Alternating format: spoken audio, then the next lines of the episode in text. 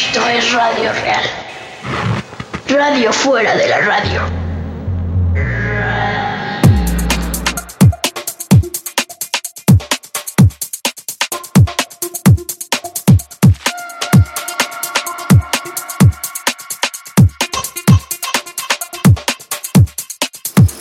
I need a thicker skin.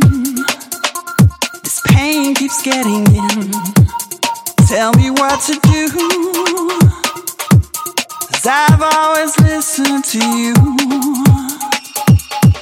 And I'm here at your door. And I've been here before. Tell me what to do. Cause nothing works without you.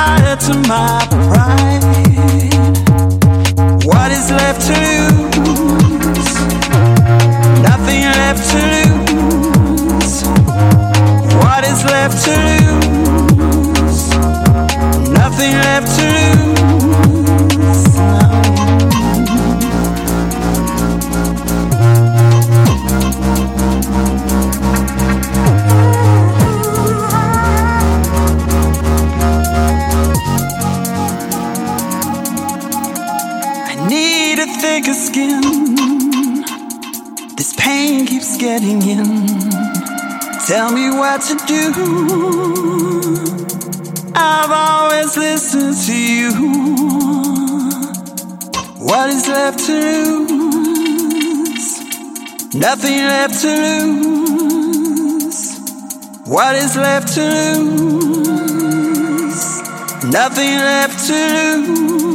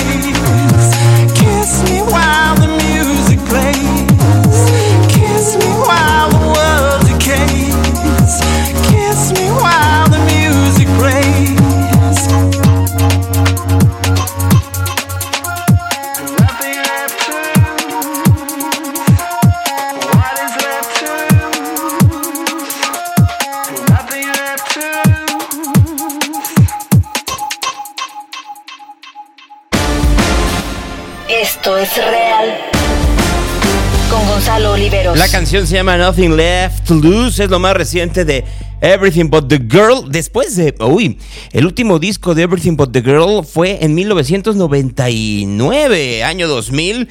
Era el Temperamental, si mal no recuerdo. Después de esos extraordinarios Walking Wounded y, ah, ¿cómo se llamaba? El Walking Wounded es donde venía Missing. Y el, ay, se me fue el nombre donde venía Wrong y cosas por el estilo. Pero después hicieron el Temperamental. Luego eh, decidieron separarse. Hizo Tracy Thorn varias cosas de manera individual. Ben Watt igual. Y decidieron, como pareja, salir de nuevo en este 2023 con un disco llamado Fuse. Cuyo primer sencillo es este llamado Nothing Left to Lose. Estamos comenzando el año con eh, eh, música nueva de gente muy talentosa. Peter Gabriel la semana pasada y ahora de Everything But the Girl. Gracias a los que me están felicitando en esta mañana, que eh, estoy cumpliendo muchos años de edad. Este, pero Gracias, en serio, gracias a los que están en esta mañana sintonizando Real. Gracias a Montaño, gracias a Delia que estoy viendo aquí que están mandando mensajes. Hola Leonardo, este, gracias, te lo agradezco enormemente. Eh, eh, gracias Mini Jess, bienvenidos a, a Real en esta mañana. Eh, Martín Chávez, gracias, me da mucho gusto saludarlos a este, la Selene, a Marrocas Ruiz, este, gracias a Barcelona. Gracias a todos los que están en esta mañana. Siempre es un gusto que eh, continúen en esta, en, esta encomienda, en esta hazaña que estamos teniendo. Gracias a Jerry Robledo, a José María Solano. Este, gracias, eh, gracias Juan Pablo. Este, Maquicienta, gracias. Deina Moreno, muchas gracias. Y sí, hay que tener muchas alegrías en tiempos de tanta desazón, ¿no? O sea, de ver alrededor tanta, tanta complicación. Ricardo, gracias, gracias Bugarín, gracias eh, por sus felicitaciones. Tanta diatriba que hay alrededor, pues se tiene que tener un poco de, felicidad. Gracias, Pibil. Este, gracias, eh, JKY Yas. Gracias, este. Danark, gracias Alex, gracias Salvador, gracias este, a todos los que están llegando, sinceramente. Gracias a Denise Colín, gracias a Ballesteros, gracias a Yayita, muchas, muchas gracias eh, por sus felicitaciones, gracias a Annie Rivers, este, a Salvador Sete, gracias, gracias a Mónica. Eh, estoy leyendo al, aire lo que estoy leyendo rápidamente aquí en los mensajes de Instagram a Gonzalo, a Uberna, a Cetevita, muchos por supuesto, eh, viejos conocidos desde hace mucho tiempo. Gracias a Sergio Gómez, gracias a, a, Ferreneri, muchas, muchas gracias, gracias a, a ese Osorio, este, gracias Vidadó.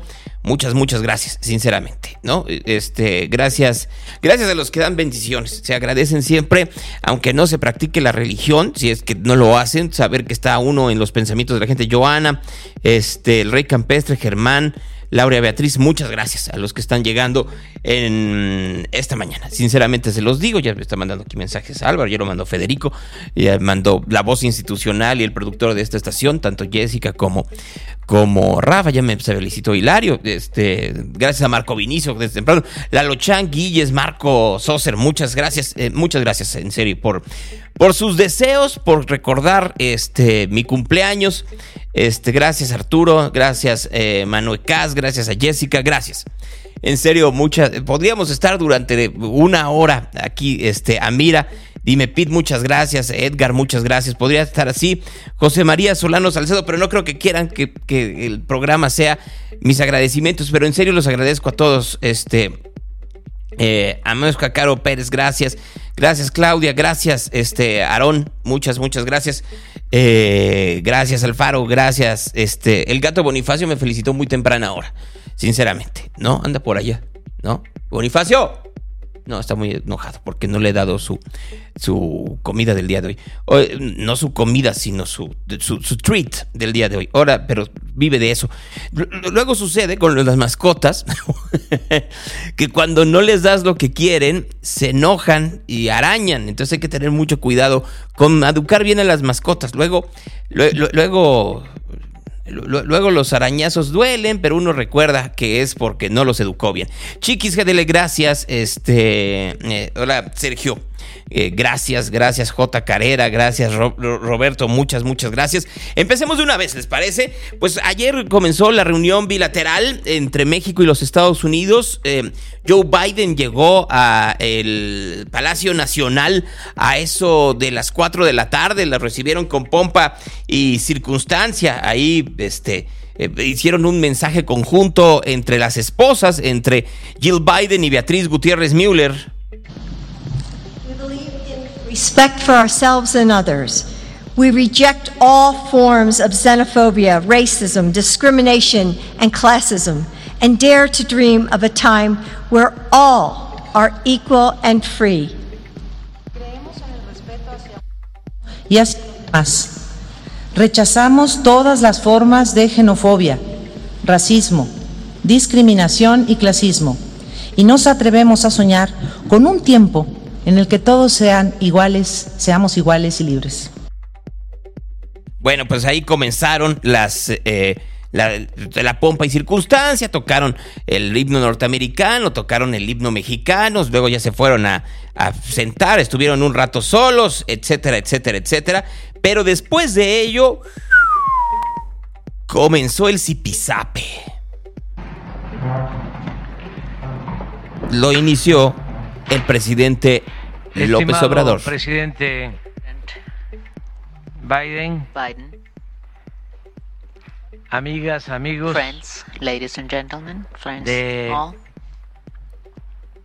la delegación From del the- gobierno delegation de Estados Unidos. of the United States government. Ajá. Nos da mucho We're so gusto happy It's so happy. tener esta reunión have this meeting, bilateral, this bilateral meeting estar con with ustedes, you, to be here with you today, que and tienen una it has vinculación con a nosotros close link with the, us en- más allá more over de and beyond uh, lo estratégico, the inclusive de la vecindad. this, even our big neighbors. Es una This relación a relationship fraterna de which is fraternal relationship of friendship between our two peoples. Obviamente, pues, Estimado- eso es la pompa y circunstancia. Espérese un momento porque entonces luego ya viene la parte en donde, pues en donde sale lo López Obrador, López Obrador. presidente Biden. President Biden, Tengo la certeza I am certain que es that usted un gobernante you are humanista a humanistic y visionario a visionary president, y que hay condiciones inmejorables there are conditions para iniciar una nueva política initiate a new de policy integración of integration, económica y social economic, social integration, nuestro continente. in our continent. Ujú, ujú. Hasta iba bien. el iba bien. tratado comercial entre USMCA, Canadá, México y Estados Unidos Mexico, the United States demostrado and Canada, it has shown to be un valioso a instrumento valuable para instrument consolidar to consolidate nuestros procesos productivos, productive processes, aprovechando el gran taking advantage potencial of the great que potential representa that uh, el mercado interno the domestic market En nuestra región. in our region. Hasta ahí parece algo lógico. No, hasta parece una invitación cálida. Parece que efectivamente está diciendo, nos está viendo ta- nos está yendo también con el TEMEC, lo cual tiene sus asegúnes, ha tenido zipizapes importantes el Tratado Comercial México, Estados Unidos y Canadá. Uno fue el de los autos, ahora es el de la energía y parece que parecerá que ahora también va a ser la minería, pero pues nos va bien. Este, gracias a los que siguen diciendo felicidades, muchas gracias, en serio, ahí al único jet, etcétera, etcétera. Pero pues la cosa comenzó a agriarse. Sin embargo, Nonetheless, en nuestros puertos del Pacífico Pacific, aún sigue creciendo el arribo de barcos repletos de ships mercancías full of merchandise are procedentes arriving, and this is de something Asia. that's growing, and they're coming from Asia. y la pregunta que nos hacemos es la siguiente. is the following: ¿No podríamos producir We couldn't produce en América lo que consumimos? couldn't we produce in America what we consume? That's what we're asking. Claro que sí. Of course we could. Ah, qué Es bonito. asunto de This is a definición matter of definition y de planear and planning as well. Conjuntamente, Together. Planning nuestro together. desarrollo futuro. Joint future development. Bueno, a ver, nada más una cosa, que el subtexto tiene que ser muy importante. ¿Por qué llegan eh, mercancías chinas y coreanas a las costas mexicanas y son adquiridas por la población? ¿Porque no se producen en América o porque son más baratas? Porque son más baratas. Entonces, en el momento en el que López Obrador le está ofreciendo a Biden que se produzcan las cosas aquí en el continente americano, por supuesto que está hablando de nosotros tenemos la mano de obra barata que necesita las empresas norteamericanas para no tener que ir hasta China, a Taiwán o a Vietnam o a Indonesia o a Corea a buscar esa mano de obra. Mm, primero los pobres. Planning. Unirnos y asociarnos en América equivale in America amounts a consolidar en definitiva la región más the most importante important del mundo. of the world. Las ventajas son muchas. We have so many advantages for that. Entre otras, Among them, for instance, contamos con We fuerza de trabajo have joven young labor y force, creativa. creative labor forces con well, desarrollo with technological development y con una gran and also with great de wealth recursos of naturales. natural Mm, resources. qué interesante. Las distancias entre Distances nuestros países Ajá. between our countries, among ahorrar our countries, allow us to save in terms of transportation, and we also have enough uh, demand nuestros in our marketplaces. El consumo per cápita Per de América consumption of America, es de 18.100 18 dólares anuales, uh, thousand one mientras que el de Asia es de 4.000. a year. In Asia, it's 400 dólares. 4,400. Sí, nada más. ¿Cuánto de eso es específicamente consumo per cápita de norteamericanos y canadienses y cuánto es de mexicanos a partir del poder adquisitivo que tiene este país? Interesante que diga, tenemos un montón de recursos naturales. Ah. ¿No iban a hablar del cambio climático? No obstante, la integración productiva que proponemos debe también contar con el respaldo de inversión pública y privada Ah. para el bienestar El de bienestar. todos los pueblos de América. Primero los pobres gringos y canadienses y mexicanos. without excluding A nadie. Ah, denle dinero a Venezuela. El Let us 13 de remember marzo that March 13th, de 1961, 1961, el presidente John F. President Kennedy John F. Kennedy proposed dio a conocer en la Casa Blanca ante embajadores House, de América Latina y el Caribe, ambassadors of Latin America and the el Caribbean, plan conocido como Alianza para el Progreso. Alliance for Progress. En ese entonces At Estados that Unidos time, the United invirtió States en 10 invested años in 10 years' 10 time mil millones de 10 dólares billion dollars. Que a los precios de hoy serían today's prices, that would be 82 mil millones de 82 dólares en beneficio dollars for the benefit de los pueblos de of América the Latina peoples of Latin America y el Caribe. and the A ver, momento, momento. Y aquí es en donde ya no les gustó a los gringos. El presidente López Obrador dice, ¿por qué no le invierten como dijo Kennedy que le iba a invertir? En toda América Latina. Todo. No solo en, en México. Inviértanle en Nicaragua, El Salvador, Guatemala, Honduras, en Panamá, en, eh, en Colombia, en Ecuador, en Bolivia, en Venezuela, en Argentina, en Chile, en Uruguay, en Paraguay. Como que ahí ya no les gustó tanto la historia, ¿verdad? Sin embargo, Nonetheless, ha sido lo único this has been importante the only important thing, que se ha really, hecho that has been done en materia de in cooperación para el terms of desarrollo en nuestro cooperation for development continente in our continent en más in more de than medio siglo. half a century. O sea, a ver. Entonces el presidente dice, si quieren ustedes mano de obra barata, den lana. Y tienen que dar mínimo esos 87 mil millones de dólares que prometió Kennedy en el 63. Gracias Oscar, gracias Rosinegro, gracias Luis a los que me están felicitando. Pero entonces, enfrente Biden, como que ya no le empezó a gustar la cosa. En consecuencia, sostengo Therefore, I hold que es el momento that uh, this is the moment for us to determine con ese olvido, to do away ese with this ese abandonment, uh, this disdain, hacia América Latina y and this forgetfulness for Latin America and the Caribbean, a la política which is opposed to the policy de la buena vecindad of uh, good de ese neighborhood, titán of the titan de la libertad que fue of el freedom presidente Franklin Delano and Roosevelt. liberty. FDR Franklin comenzar. Es la segunda vez que le dice Roosevelt en el tiempo que se han visto. La primera vez fue en la Casa Blanca y ahora se lo regresa acá. Igual le dijo cosas de Kennedy allá en Washington en su visita del año pasado, pero ahora ya le espetó que qué le gustaba de Kennedy. Pues no que fuera guapo, no que se estuviera tirando a quien fuera, sino específicamente que dio mucha lana. Roosevelt. And starting with you, porque because no habría there would be otro dirigente no other leader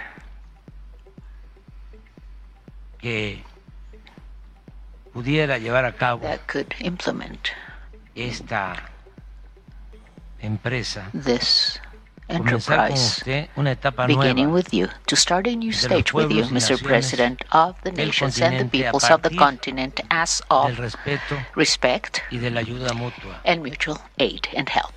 Biden, and assistance. President Biden, you hold the key in your hand to open and las substantially improve the entre todos los relationship among all the countries of the American continent. O sea, usted tiene la llave. Sí será la American Express porque es la llave del mundo. Porque lo que quiere López Obrador es dinero. Sí, están escuchando ustedes bien. El presidente que le gusta regalar dinero quiere ahora que le regalen dinero para poder subsanar la mano de obra que existe en México y en toda América Latina. Pero muy importante, danos dinero para todos incluyendo aquellos que no están de acuerdo con la política norteamericana. No les gusta la no intervención a menos de que sea económicamente benéfica para estos eh, ideólogos de izquierda. es una I know iniciativa this is compleja, a polémica, complex, uh, polemical, controversial initiative. I am very much aware of the fact that its implementation implies numerosas dificultades. uh, many Pero a mi difficulties. juicio no But hay un mejor camino I also believe that there's no better path to guarantee the prosperous, well-being, peaceful, que and merecen fair and just nuestros pueblos. Imaginen por un momento que uno es Joe Biden, o que es Anthony Blinken, o que es eh, eh, eh, Mallorca, que es alguno de estos que se dedican a la política exterior norteamericana. Y de pronto, que saben que efectivamente México es un lugar en donde hay una corrupción rampante, que hay una colusión de las autoridades con el narcotráfico, que ven que la pobreza ha crecido en 3 millones y medio de personas, casi 4 millones durante estos últimos años, en donde el desempleo nada más sube y baja a partir de la informalidad, en donde tenemos un montón de desaparecidos. Y lo que nos está diciendo el señor López Obrador es, cáiganle con la lana. O sea, no hay el compromiso claro de un crecimiento específico en donde además se pongan condiciones para ello, sino, pues miren, la verdad es que nos iba muy bien cuando los Estados Unidos nos daba dinero. Cuando nos dejó de dar dinero, el PRI se cayó, ya no pudo hacer nada de Echeverría, López Portillo se endeudó y entonces fue terrible, y entonces tuvo que llegar los neoliberales.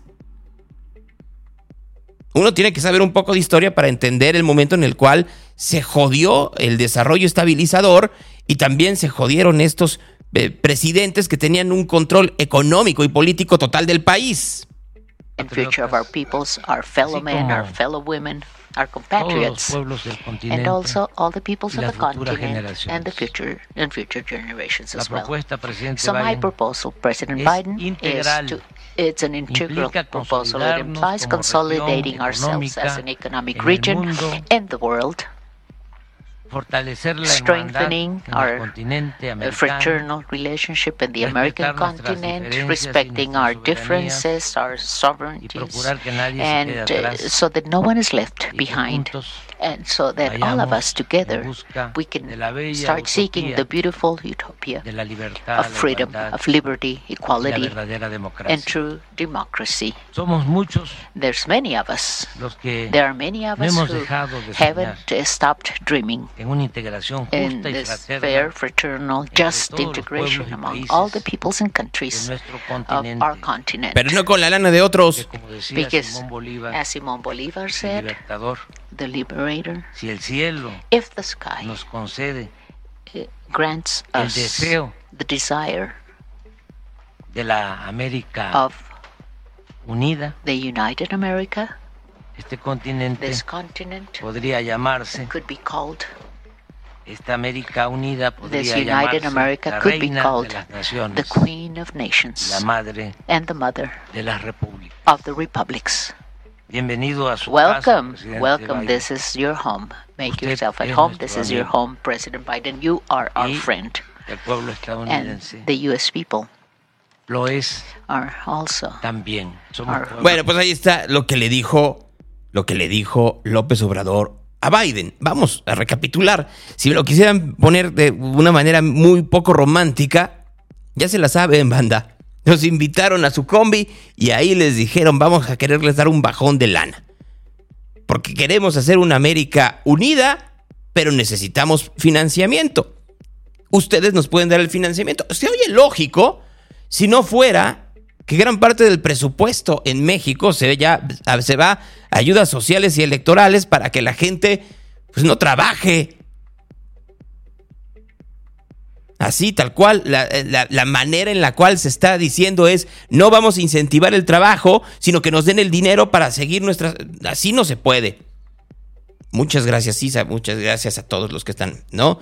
Sí, sí le invitaron unos tamales de chocolate rocío, a propósito, y de eso hablaremos en un momento. ¿Qué fue lo que respondió Biden de esto?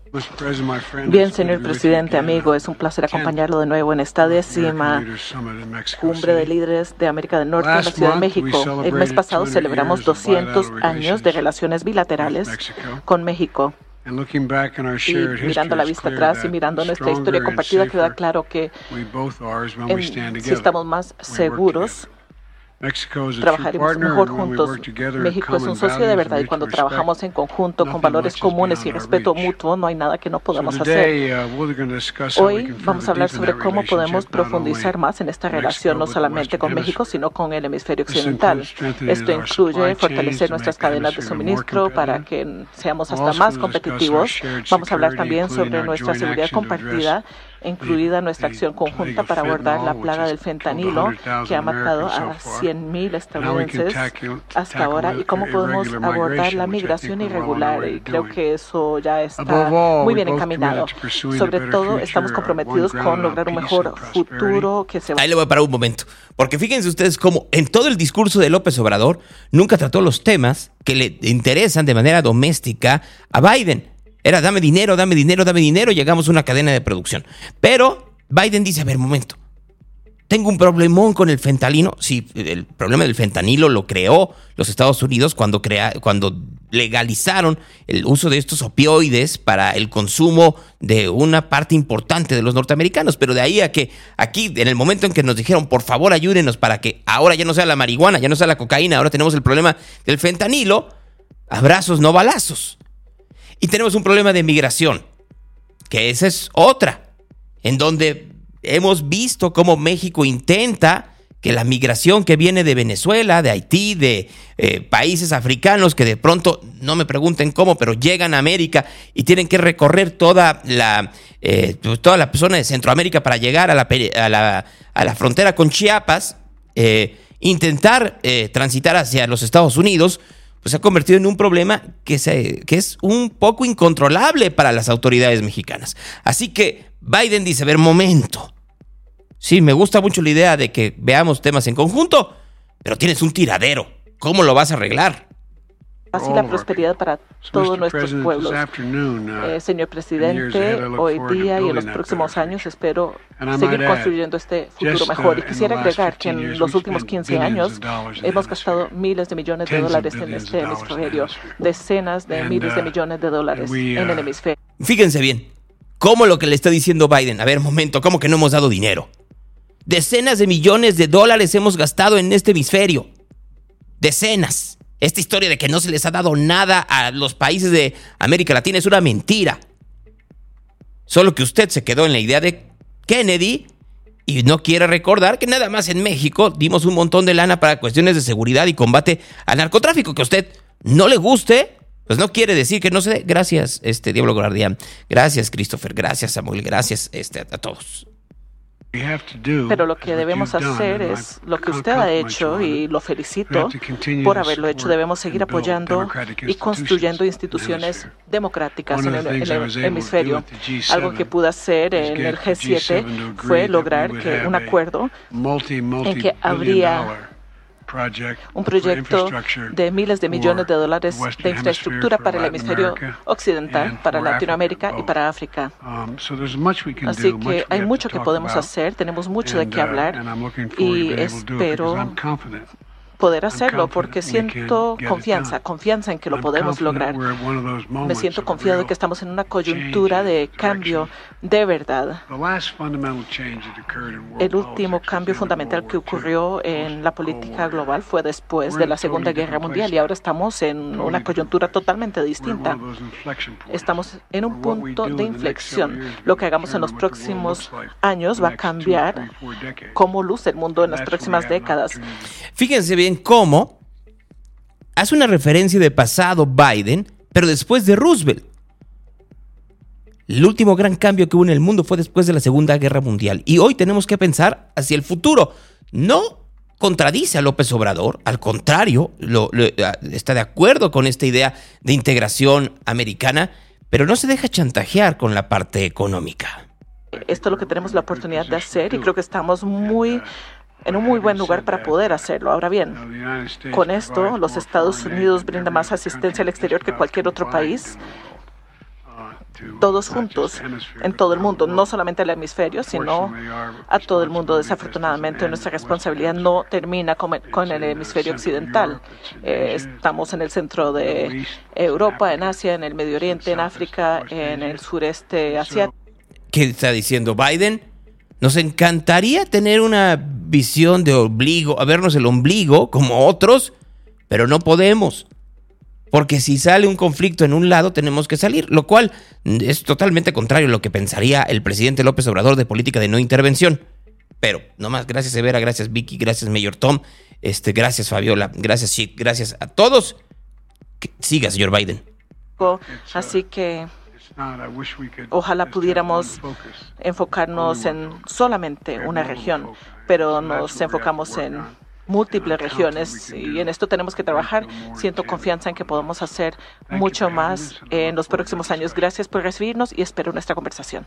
Bueno, pues ahí si se dieron cuenta, Biden no estaba tan contento, al contrario, pareciera que se agrió un poco después de escuchar que le pidieron dinero.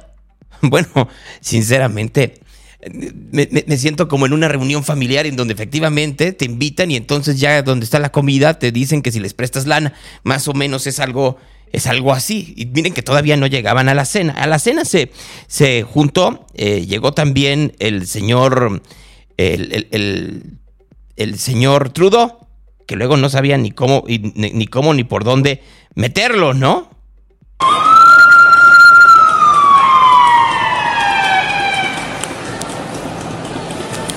Entonces ahí en las inmediaciones del Hotel Intercontinental y del Hyatt. No, no, no.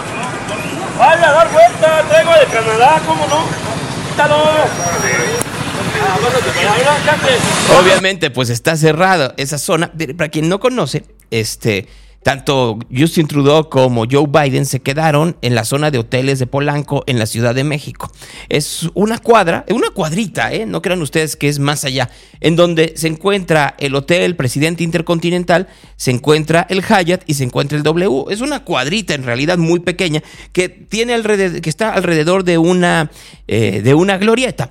Eh, una cuadra se encuentra el Parque Lincoln, es una zona muy transitada. Hay algún, algunos antros, algunos restaurantes que están ahí alrededor, muy, muy transitada esa zona en Polanco. Pero entonces, como Biden se estaba quedando en el Intercontinental, entonces ahí obviamente no dejan que haya mucho más por cuestión de seguridad, eh, de seguridad tanto de los Estados Unidos como de México como de Canadá. Y entonces lo mandaron al Hyatt y pues no los dejaban pasar, pues porque estaba tomada la, la, la cuadra por el servicio secreto, ¿no? Entonces, de nuevo.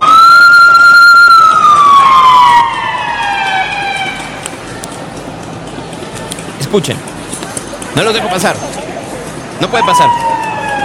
Y dice el policía. No, no, no. Vaya a dar vuelta. Traigo de Canadá, ¿cómo no? El de Canadá llegó tarde a la cena allá en, eh, en, Palacio Nacional. Ya saben ustedes las fotografías que hay de... es, es, es muy sorprendente, muy, muy sorprendente y los videos promocionales ahí. Este video que hizo el gobierno de México, en donde se escucha, se abrazan, está Beatriz Gutiérrez, está Jill Biden. Entonces luego se ven los barrotes de Palacio Nacional, se abrazan entre los cuatro, le dicen suba con nosotros a el balcón central para que vea la campana. Y ahí van solo los cuatro. Pues obviamente López Obrador hablándole en español a Biden pero pues Biden no, creo que no entiende ni J. Beatriz Gutiérrez más o menos. Y ahí le está explicando, pero pues tiene que entrar la traductora para decir, a ver, entiendan, y le enseña ahí una fotografía de, de Juárez. Las plazas más bellas. This is one of the most beautiful plazas. Eh, ese es el antiguo ayuntamiento también de, de esta época del palacio, es el gobierno de la ciudad. Dolores con la campana de Hidalgo, del cura Hidalgo. Muy sonriente Biden. Viva México. Viva México. Viva México. Viva México. Long live Mexico. 200 years of partnership. 200 años de trabajar juntos, obviamente, ¿no? Pues, ¿qué dice?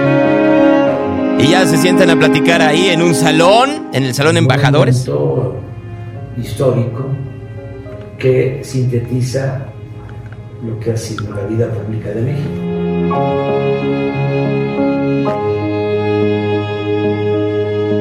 Y sí, le ponen música de rom-com gringo.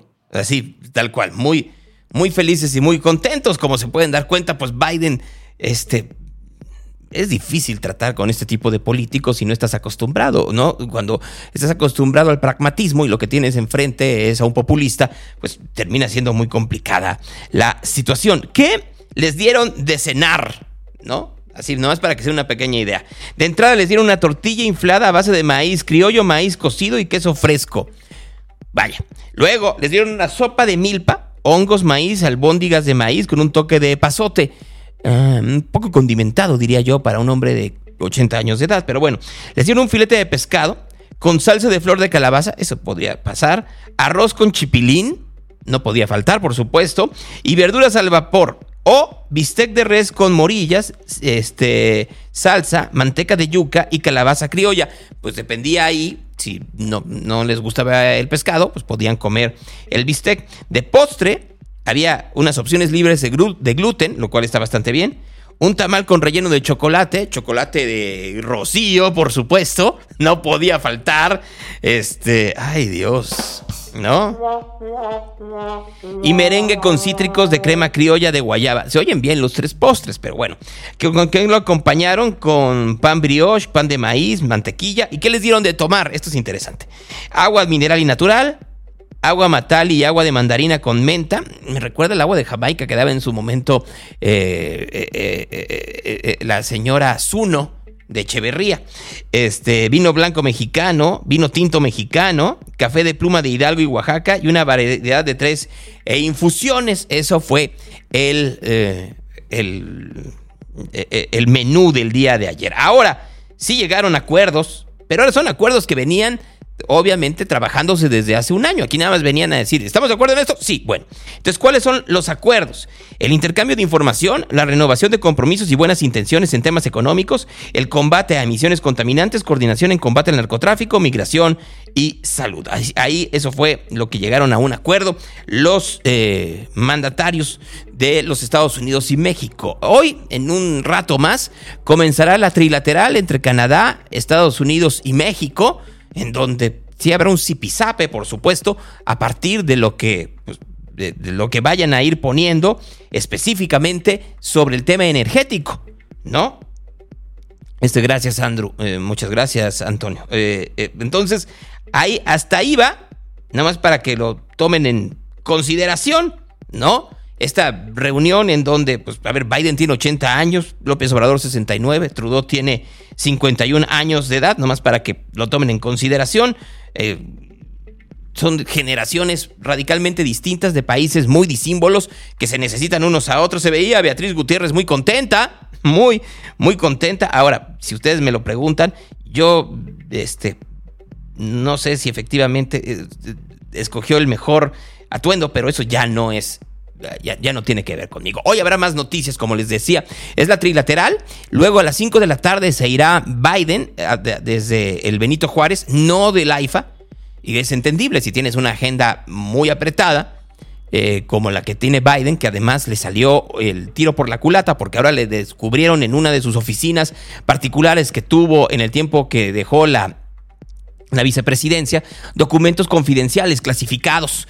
Entonces, dicen los eh, trompistas que están persiguiendo a Trump por las mismas razones que Biden podría ser perseguido. Hola, Paula, gracias. Este, hola, M. Parra, este, gracias, gracias, Vivis Muñoz, gracias, Gaby, este, eh, eh, gracias, Taberato. Entonces, pues tiene que regresar a esta nueva crisis que hay en los Estados Unidos. Luego, pues después de que acabe la, la trilateral, se irán a dormir y mañana, eh, miércoles, habrá la bilateral entre Canadá y México. O sea, más o menos está así. Gracias, mano.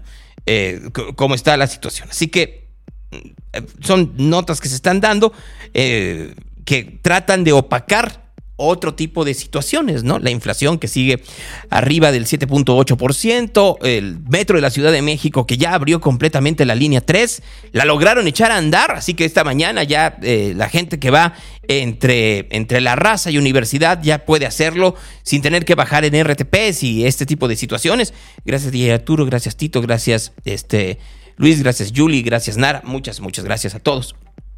Eh, Gracias, Oscar. Eh, em, el hecho es de que así va la situación, nomás para tomarlo en eh, consideración, ¿no? Em, para el, siguiente truco, voy a invitar a alguien.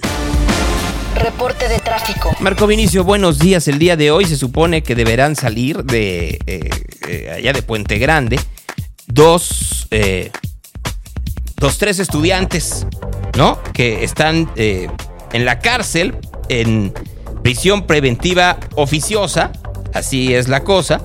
Eh, eso es lo que e, eso es lo que anunciaron, ¿no, Marco? ¿Cómo estás? Buenos días. Muy buenos días, Gonzalo. feliz cumpleaños. Sí, eso es lo que anunciaron. Bueno, no lo han anunciado, pero miren, ¿qué les parece? Eh, permítanme otros cuatro minutos y, lo vamos parando. Escuchamos el mensaje. Ayer Misteriosamente después de que lo platiqué aquí, yo no digo que me escuchen a mí, sinceramente no sé si me escuchan, si me escuchan, gracias gobierno de Jalisco, gracias eh, alumnos de la Universidad de Guadalajara que escuchan este programa, sinceramente, eh, gracias Máxima Centana. Lo que es un hecho es que ayer primero fue Clemente Castañeda, luego fueron los... Eh, de Movimiento Ciudadano Reales, luego fue Pablo Lemus y ya a eso del mediodía, eh, Enrique Alfaro mandó un mensaje por redes sociales. Mi gobierno he defendido el respeto a la independencia y autonomía de los poderes públicos del Estado. Siempre he creído que mucho daño le hicieron a Jalisco en el pasado los intereses políticos que secuestraron a las instituciones para hacer negocios y para acumular poder. En especial, creo firmemente que no se debe desde el gobierno interferir en los procesos relacionados con la impartición de justicia, porque esa no es nuestra competencia constitucional. A ver, eh, a ver, vuelvo a decirlo, eso tendría que ser en un mundo normal. O sea, en un mundo normal, ni el gobierno, eh, ni el ejecutivo, ni el legislativo tendrían que meterse en el ámbito judicial, ¿no? Solo que eh, en Jalisco y en todas partes de México siempre existe el tufo de la sospecha. ¿No? Y en este caso, pues obviamente con mayor razón por la sencilla eh, circunstancia de que están inmiscuidos pues exdirigentes de la Federación de Estudiantes Universitarios. Gracias, Auro. Este, a ver, sigamos. El problema, justamente, es que durante mucho tiempo, desde el Ejecutivo y desde las oficinas de quienes ejercían controles sobre jueces y magistrados, se buscaba influir en los juicios entre particulares en materia mercantil, familiar, civil y penal. Por eso, respetar las decisiones del Poder Judicial y mantener una comunicación institucional respetuosa entre iguales ha sido y será una premisa de mi gobierno.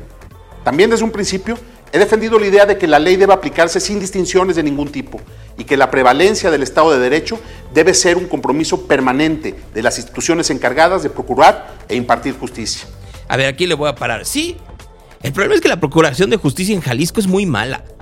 O sea, perdón, ayer también salió la fiscalía a hablar del caso Aristóteles Sandoval y dijo, este, Manny ya cumplió con lo que tenía que cumplir. Los autores intelectuales son fulano de tal que ya está muerto y Mengano que está detenido y confesó, pues si ya estás detenido, ¿qué vas a decir? Y otros dos materiales que están fugados y aquí ya muevan a ese muerto, aquí ya no pasó nada y que siga la fiesta.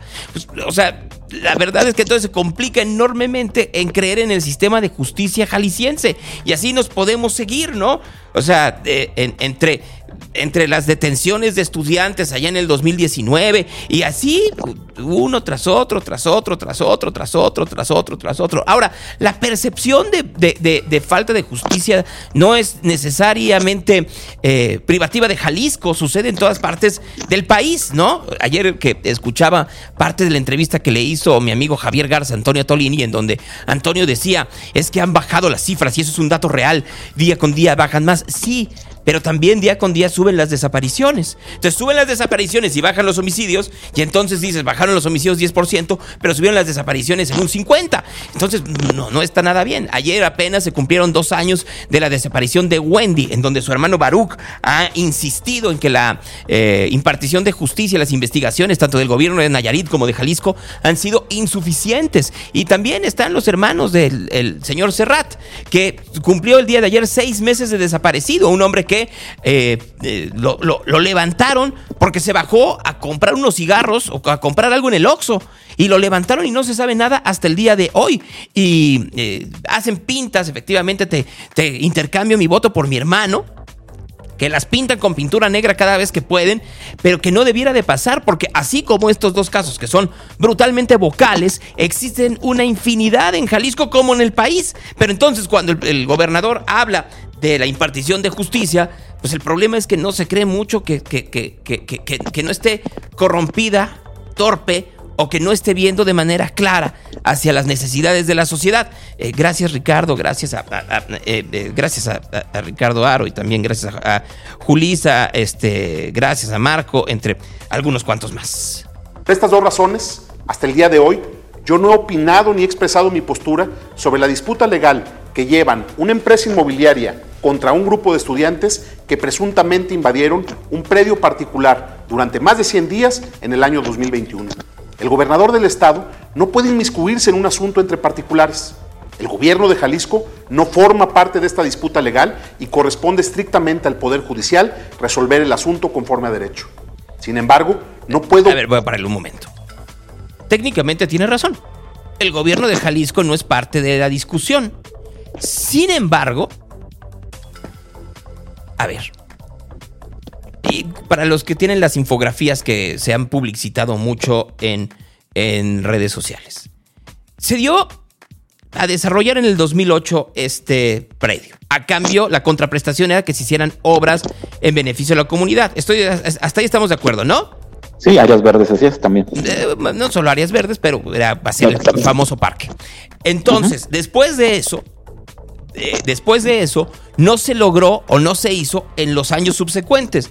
Podría entenderse que en el 2008, pues todo parecía muy contento. A finales del 2008 vino la gran crisis económica. Luego en el 2009 te vino la crisis de la pandemia del H1N1 y entonces se complicaba la situación y, se te, ya no pudiste seguir, no pudiste la prórroga, lo que tú quieras. O hubo corrupción en la manera en la cual lo arreglaron, ¿no? Entonces, entre el 2011 y el 2016 no pasó absolutamente nada. Y la infografía deja esa laguna. Y se le olvida decir que entre el 2011 y el 2016 pasaron tres presidentes municipales. O sea, pasó el, no, más de hecho, porque pasó el, el presidente municipal que quedó en lugar de Petersen.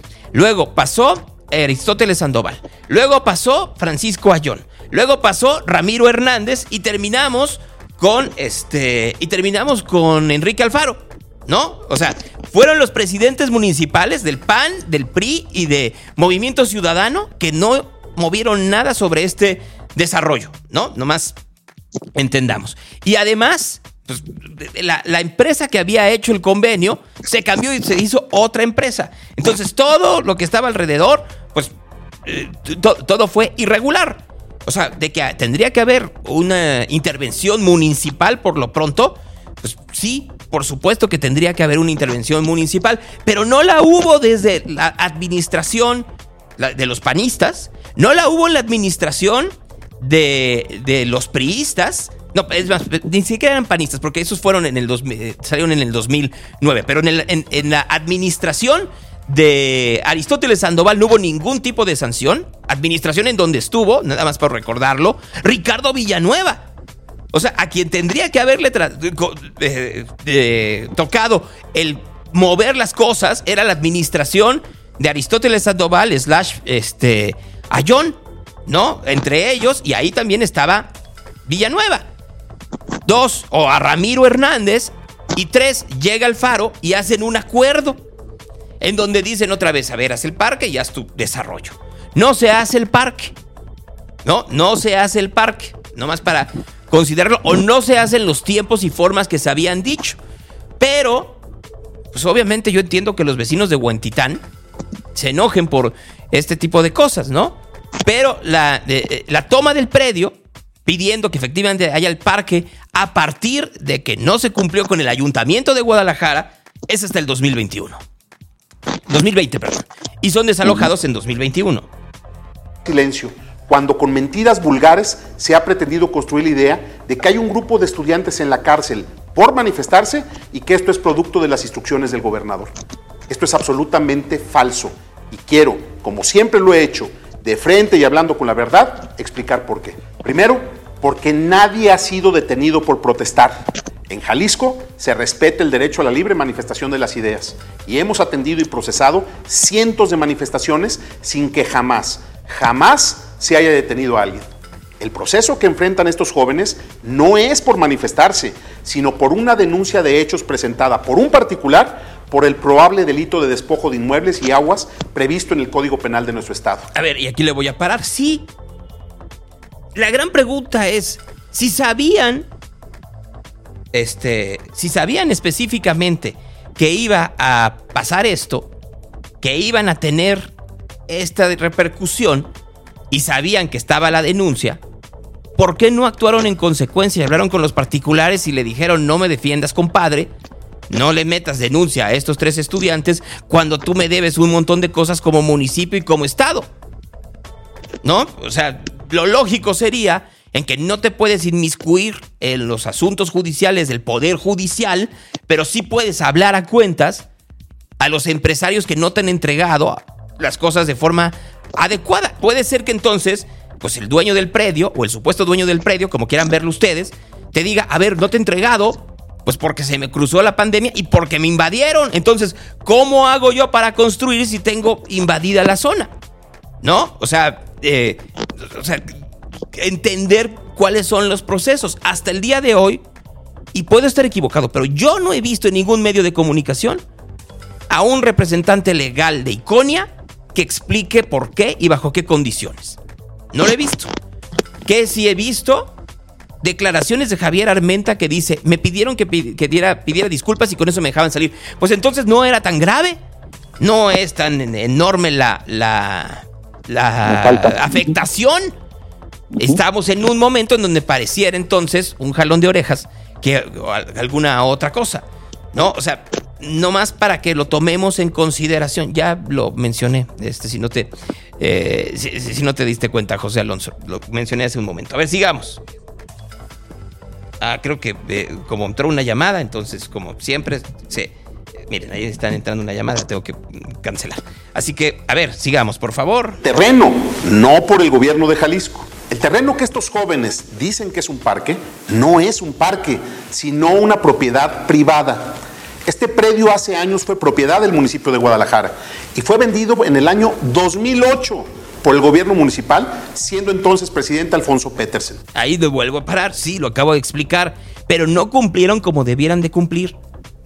A ver, y eso no quiere decir, porque leía yo a Sonia Serrano que ponía este ejemplo de, este, que explicaba con peras y manzanas. No, o sea, porque como lo estaba explicando ella, es como, pues, perdónenme, no que yo me retrase en las letras o en las mensualidades de mi automóvil significa que el día de mañana puede llegar Marco Vinicio y tomarlo y usarlo como chofer. No, no es así. O sea, a ver, volvemos. Hay un proceso y el proceso debió haberlo comenzado el ayuntamiento de Guadalajara, ya sea con Aristóteles, con Ramiro, con Enrique, con Ismael o con o, con el propio Pablo. No tendría que hacerlo, pero eso no lo tengo que discutir yo, ni lo tiene que discutir nadie más de la prensa. Tendría que hacerlo la autoridad eh, judicial con sus asegúnes. El primero de ellos, Marco, es, ¿merecía la prisión preventiva oficiosa? Su cabildo autorizó la venta y este decreto fue avalado por un consejo del que, por cierto, formaba parte la Universidad de Guadalajara. Los dueños de este terreno están en todo su derecho de exigir que se aplique la ley contra quienes a su juicio lo invadieron ilegalmente. Sí, a ver, volvemos, claro, se, tienen que desahogar las pruebas. O sea, si Iconia dice, miren, yo puedo eh, eh, enseñar que es mío y aquí está, el problema es ese. O sea, el problema es que no ha habido, eh, no se ha abolido el convenio, no se ha desbaratado el convenio. ¿No? pues, me dicen que están construyendo, a ver, hace mucho que no paso por ahí, que están construyendo medio el edificio.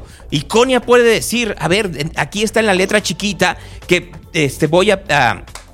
Eh, que, yo, eh, que, no es mío el terreno hasta que lo termine, pero que primero lo termino y luego hago el jardín. ¿No? O sea, eh, puede haber un montón de situaciones que vayan por ese lado, Marco. Yo no conozco el convenio lo que sí entiendo es que, pues al final de cuentas, quien tendría que dirimirlo es la autoridad judicial ante la pasividad que tuvieron todos estos gobiernos, incluyendo aquellos que hoy se están quejando. ¿No? O sea, volvemos. Yo entiendo que se esté utilizando a Javier y que se esté utilizando a los otros dos jóvenes como carne de cañón en, este, en esto para el conflicto que tiene la Universidad de Guadalajara con el gobierno de Jalisco. Entiendo también que el gobierno de Jalisco no quería meter las manos, si eh, no tuvo nada que ver en todo el proceso de detención, porque qué mejor forma de darle un escarmiento a estos dos y mandarle un mensaje a la Universidad de Guadalajara que entiende por dónde va. Le salió el tiro por la culata porque era un gran error el, el detener jóvenes, porque la narrativa no la tiene el gobierno de Jalisco, la tienen los otros dentro del círculo rojo, en la prensa, en la radio, van a salir efectivamente presos políticos por, por defender un parque. Pues no necesariamente. Es como el caso de López Obrador en donde decían, ay, es que lo quieren desaforar porque hizo la calle para un hospital. No, el hospital es el ABC. ¿no? O sea, nomás para tomarlo en consideración. Entonces, cuando no tienes el control de la narrativa, a menos, y esto es una cosa importante, porque si tú revisas la prensa nacional, no hay un solo artículo, uno, que trate a profundidad esto que está sucediendo en Jalisco. Porque pareciera que efectivamente están viendo, como lo hizo también Encinas en su, en su tweet del día de ayer, pues viendo hasta dónde y bajo qué condiciones, como le decía, pues a ver, si Encinas dice que, que, efectivamente está de acuerdo y que lo saquen, pues le está tirando la, el gato de su presidente de la prisión preventiva oficiosa, ¿no? O sea, se vuelve mucho más complicado de lo que pareciera en una primera opción. Ahora, si tú ves la televisión este, eh, tapatía, jalisciense, no es tema. y no, es tema por múltiples motivos, pero el principal de ellos es que la población en general tiene otras, otras preocupaciones, mucho más profundas y mucho más, eh, eh, mucho más urgentes. ¿no? Que no estoy diciendo con esto que es bueno que los tengan en la cárcel. Claro que no. Nunca debieron de haber entrado en la cárcel. Pero también, si sabían que iba a pasar eso, ¿por qué no le sacaron un amparo? Como en su momento lo sacaron algunos eh, legisladores del PAN a López Obrador para que no jugara, méteme a la cárcel y soy preso político. Pues claro, la Universidad de Guadalajara y sus abogados pudieron meter un eh, buen amparo, no lo hicieron. La Universidad de Guadalajara eh, ha montado un campamento con mucho dinero afuera de la Casa Jalisco, con carpas y con, y con casas de campaña nuevas. Así es. O sea, yo, yo creo que sí tendríamos que ver mucho más allá del árbol y ver todo el bosque. Gracias, Daniel. Ahora, que esto justifique cualquiera de las cosas que estoy diciendo, que estén en la cárcel estos tres universitarios, la respuesta es no bajo ninguna circunstancia debieran de estar en la cárcel. Javier y sus compañeros tendrían que, estar libres y tendrían que salir libres el día de hoy. ¿Qué dice Alfaro? Es al Poder Judicial, no al Poder Ejecutivo ni al gobernador, a quien le toca resolver el tema y hacer justicia. Insisto, no hay ningún estudiante detenido por protestar y no hay ninguna intromisión de un servidor en un asunto que es entre particulares y que compete resolver al Poder Judicial. Sin embargo, por la manera en que algunos intereses han manejado políticamente este asunto, considero importante encontrar una salida que evite que el conflicto escale y se siga mezclando con la agenda política. Por ello, con absoluto respeto al Poder Judicial y en el marco de la comunicación institucional entre poderes que siempre hemos tenido, hago un exhorto para que se encuentre una ruta que permita que los jóvenes enfrenten su proceso fuera de la cárcel. Siempre he tenido mis reservas respecto a la prisión preventiva oficiosa y por eso creo que sería correcto encontrar dentro del marco legal el mecanismo para que el día de mañana puedan seguir el juicio en libertad sin que esto signifique exonerar a nadie. Pues sí, pero así debió haber sido desde un inicio. Y no solo eso, a ver, no es responsabilidad de Alfaro, pero Lemus el Cabildo de Guadalajara, antes de irse a eh, presos políticos, libertad, etcétera, etcétera, tendrían que mandar llamar a los desarrolladores. Gracias, Adriana. Tendrían que mandar llamar a los dueños de Iconia.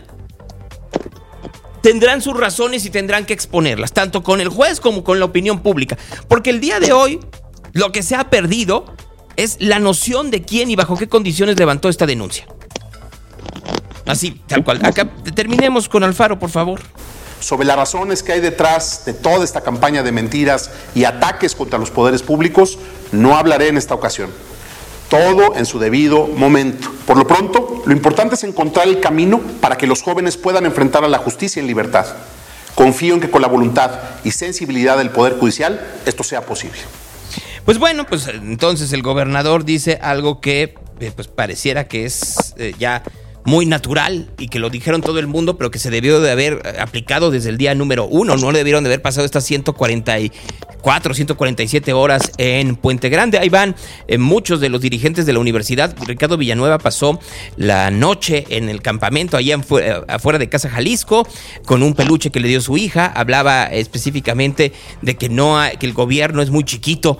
Este, a ver, yo nada más voy a decir una cosa yo siento que la universidad cada día se hace más chiquita en estas confrontaciones por una razón muy específica. Lo vuelvo a decir, claro, este tema a mí me interesa personalmente porque conozco y estimo a Javier Armenta. O sea, yo no, yo no me voy por las ramas, eh, este, eh, y creo que ustedes lo saben desde hace mucho tiempo. Yo eh, conozco y estimo a Javier y creo que es un hombre que busca buenas causas, que tiene caminos que tal vez no serían los que yo seguiría, probablemente. Y no me refiero a tomar un, parque, ¿eh? no me refiero a eso, sino ideológicamente estamos en antípodas, en ciertos temas, no en todos, al contrario.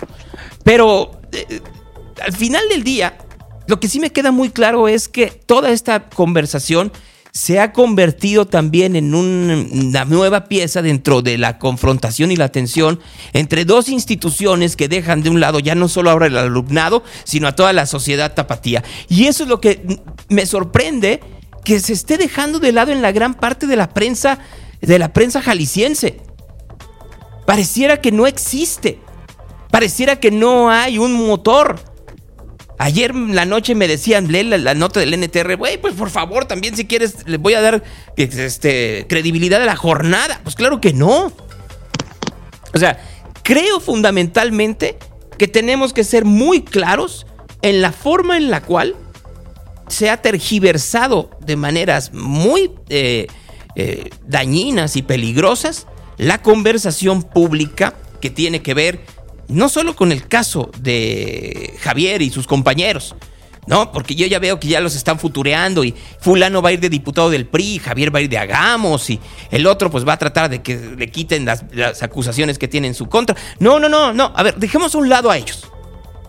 O sea, por un momento dejemos un lado a ellos porque de hecho ellos mismos tendrán este, que eh, eh, seguir el proceso. O sea, a ver, se nos olvida que si Javier quiere ser candidato, este proceso tiene que saldarse en menos de un año y tendrá que salir inocente. Porque si no sale inocente y, tiene una multa, si mal no recuerdo, y miren que yo no soy experto en ley electoral, pero hasta donde recuerdo, le pueden retirar la candidatura. Y tendría que ampararse y tendría todo un rollo. ¿O estoy equivocado, Marco? No, no, así es, tendría que impugnarlo. O sea, porque, porque a nivel legal no es que se le quiten sus derechos políticos, pero hay una cláusula en donde se supone que tienes que demostrar que eres un ciudadano de bien o algo por el estilo, ¿no? Entonces, pues como no... Modelo. Un ciudadano modelo. Entonces, si no lo puedes demostrar, pues se complica un poco la situación. Entonces, a ver, regresamos. No, no, nos, no nos paremos en eso y veamos, aquí ninguno de los dos tiene toda la razón. Ni el gobierno de Jalisco ni la Universidad de Guadalajara. Pero sí veamos las inconsistencias de ambos. O sea, veamos las inconsistencias en la, en, la petición de presupuesto y en las negativas de presupuesto. Veamos las inconsistencias en la parte en donde son puramente educativos, pero tienen sus brazos políticos. Veamos la, otra. Todo. Hola, David Gómez Álvarez. Mañana creo que tenemos un temazo. Este, que es el que estoy diciendo ahorita, pero no te quiero meter ahorita porque ya casi se acaba el programa y entonces no lo sé. O sea, tienen que ver un montón de cosas. No, porque sí, sí puedes tener antecedentes penales lo que eh, si ya cumpliste y bajo ciertas condiciones. Así pero es. Ya se lo preguntaré al experto electoral, sino que me lo ponga ahí, pero hasta donde recuerdo, que es lo mismo que le quieren hacer a Claudia Sheinbaum. O sea, a partir de estos actos anticipados de campaña que están cargándoselos a ella, aunque ella dice que no, pero sí, pero no, pero sí, entonces eh, eh, se- hay una cláusula en donde tú tienes que demostrar que eres este, de, de- de- de nacionalidad mexicana y que tienes no sé qué, no sé- y que tienes la edad para tener ese, eh, la, la edad necesaria para el puesto por el cual vas a contender, etcétera, etcétera, ¿no? Pero hay algo específica, algo específico que salta a todo ello. Entonces nada más, este, eh, para, para- para dejarlo en el tintero para el día de mañana. En fin, la, el pronóstico, y miren que no soy Orlando Orquía, el, el, el- nuevo cubano que está con Genaro Lozano en, en- en- por las mañanas. Este, a propósito, ¿ya viste ese noticiero? ¿O no, no, no- no has podido? Nomás lo pasé, no- nomás lo pasé, Gonzalo, pero no pude verlo y no, no he escuchado buenos comentarios de, de él. ¿eh? Yo, yo lo que diría es, este, a mí lo que más me sorprendió de mi, de mi encuesta es, eh, eh, es la, la- la cantidad de gente que dice no veo televisión. ¿No? O sea, eh, eh, entonces, modo honesto de vida. Eso es lo que pu- pueden alegar que no tienen. Entonces, este. eh, la cantidad enorme que dice no veo televisión, ¿no? Y que tendría que, tendría que ser fundamentalmente el, el público que tendría que ver a Genaro.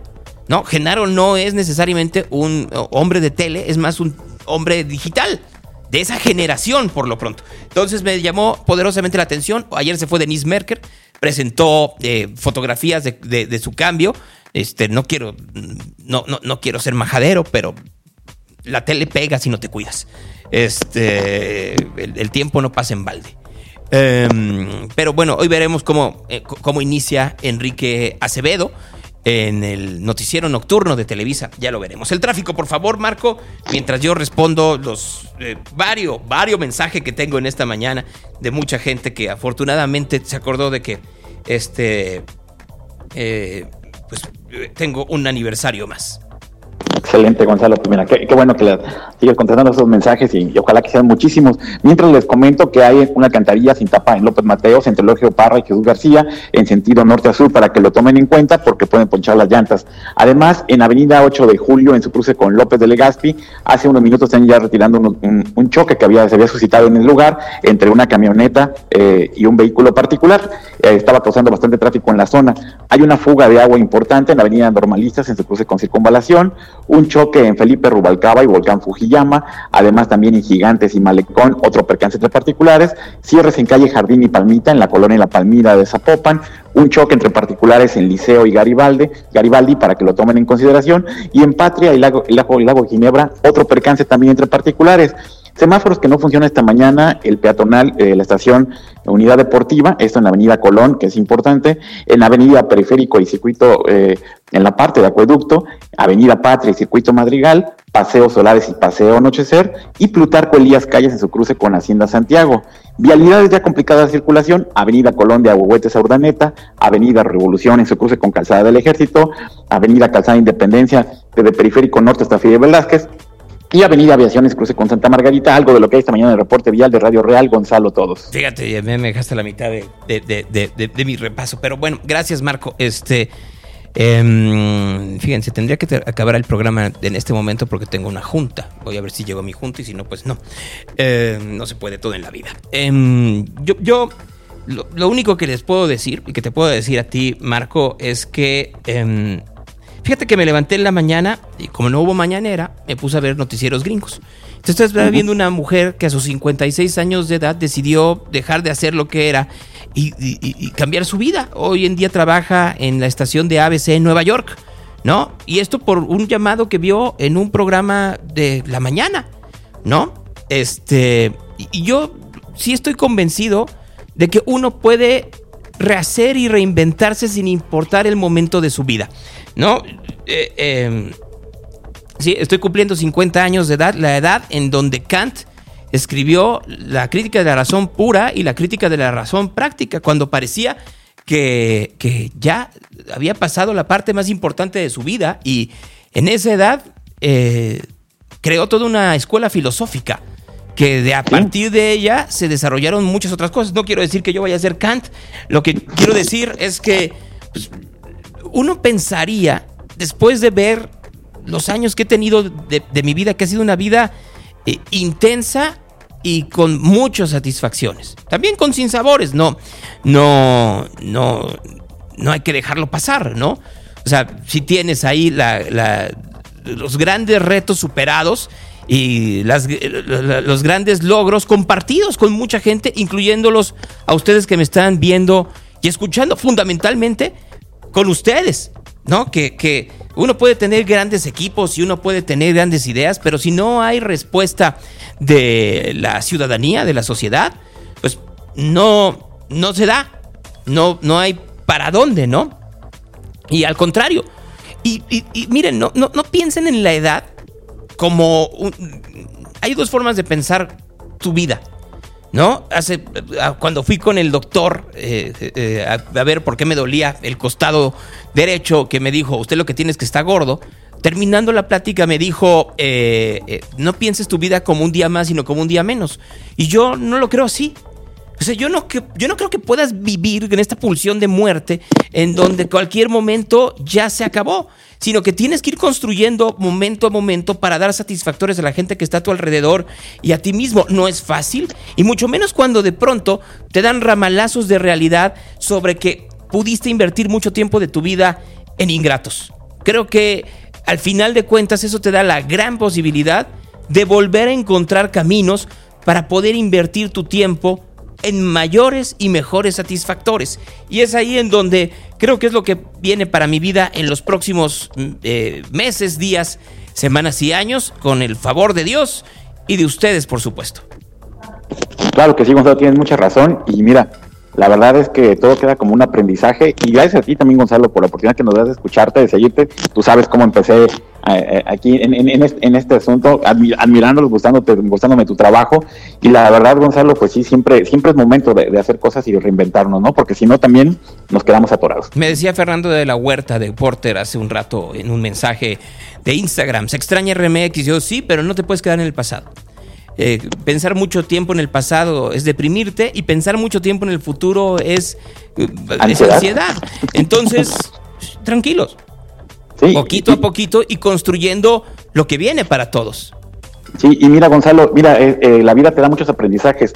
El día de ayer aquí, por ejemplo, reporté un accidente en la carretera Nogales, donde falleció una persona sin saber que era un gran amigo mío. Este, y justamente te pones a pensar todo esto, Gonzalo, de cómo no hay que vivir, como dices, los momentos, cómo no hay que soltarlos y cómo no pensar en lo que va a pasar. A Es cierto, tienes que tenerle también eh, vista a futuro, pero sí, Gonzalo, la vida está hecha de momentos y qué mejor disfrutarlos. Y hoy que es tu cumpleaños, pásalo súper genial. Y mira, vas encontrando que vas, este, que, que, que afortunadamente tú atesoras lo que realmente vale la pena. ¿no?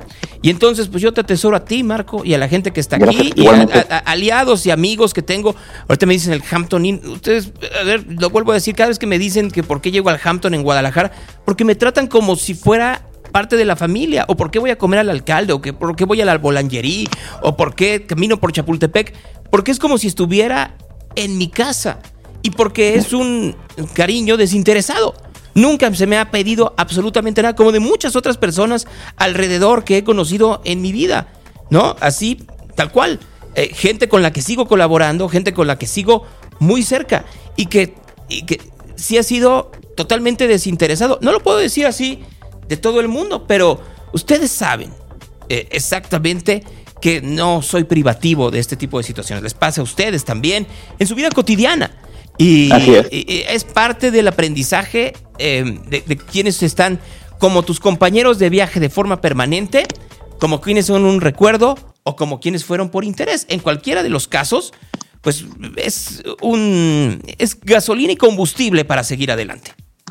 Así es, Gonzalo. La vida solita va seleccionando las cosas. Así es. Bueno, pues Marco, muchas gracias y pues mañana te seguimos dando, ¿no? Sí, claro que sí, Gonzalo. Un mega abrazo a la distancia. Pásatela genial. Espero verte pronto para darte ese abrazo en persona. Y pues hasta mañana si otra cosa no pasa. Gracias, que estés muy bien. Es Marco Vinicio esta mañana aquí en Real. Eh, miren, alguien dice, por una depresión y gracias a la rehabilitación aprendí que hay que vivir día a día. A ver, y, y, en estos tiempos de tanta eh, eh, enfermedad mental, cuando de pronto veo que hay gente que habla ciertas cosas de uno, gracias por, por verlo, pero cuando tú tratas de insultar a alguien a partir de sus eh, problemas mentales, más bien tendrías que ayudarlo, ¿no? Este. eh, alguien dice, yo no extraño el RMX. Bueno, serás tú, hay mucha gente que lo extraña, ¿no? Y, y que puede extrañar las personalidades que ahí estaban, pero es pasado. Hoy no estoy en eso. Estoy con ustedes en esta pantallita y en esta radio digital que tiene miles de seguidores. Miles, miles de seguidores sin promoción, sin publicidad, sin tener a un corporativo detrás con eh, grandes planes para seguir adelante. Y eso solo en este divertimento. ¿no? En un rato más voy a mi trabajo con Fernanda Familiar y voy a Imagen y luego voy a, tele, a TV Azteca, Televisión Azteca iba a decir, pero sí, eh, como quieran decirle. ¿no? Entonces, pues a darle, a seguirle dando porque pues la vida no se hace en un festejo ni en un día. El Evangelio del día hoy.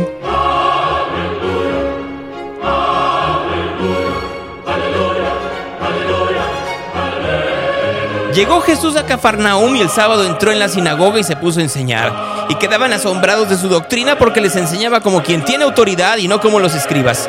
Había precisamente en su sinagoga un hombre poseído por un espíritu inmundo que se puso a gritar, ¿qué tenemos nosotros contigo, Jesús de Nazaret? ¿Has venido a destruirnos? Sé quién eres tú, el santo de Dios. Jesús entonces le conminó diciendo, cállate y sal de él. Y agitándose violentamente el espíritu inmundo dio un fuerte grito y salió de él. Todos quedaron pasmados de tal manera que se preguntaban unos a otros, ¿qué es esto? ¿Una doctrina nueva expuesta con autoridad? Manda hasta los espíritus inmundos y lo obedecen. Bien pronto su fama se extendió por todas partes, en toda la región de Galilea. Esa es palabra de Dios. Esto es Radio Real. Quédense con la gente que los quiere. Yo afortunadamente tengo gente que me quiere, que me, eh, que me apapacha, pero más importante, que me aguanta. Este, y no por interés, sino por mero, eh, pues, mera manera de compartir. Saludos, saludos, eh, García, gracias Nara, gracias Pita, gracias Hackeado, gracias la Millennial, gracias Erika, gracias Mónica, gracias este eh, Juan Pablo, gracias Hugo, gracias Monse, gracias eh, eh, o, gracias Minicés, gracias Isarenas, gracias Elizabeth, gracias este, Jerry, gracias a Jerry, gracias a todos. Sinceramente, muchas, muchas gracias a cada uno, al, al Rey Campestre, gracias a Alegría, gracias Pita, gracias Jerry, gracias a todos. Este, mañana regresamos, ¿les parece? Falta nada más como 23 horas para que volvamos a escucharnos. Gracias, muy buenos días. Esto es Real. Con Gonzalo Oliveros.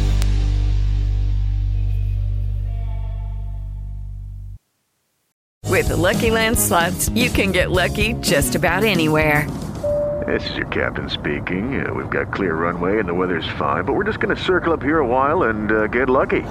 No, no, nothing like that. It's just these cash prizes add up quick. So I suggest you sit back, keep your tray table upright, and start getting lucky. Play for free at LuckyLandSlots.com. Are you feeling lucky? No purchase necessary. Void where prohibited by law. 18 plus terms and conditions apply. See website for details.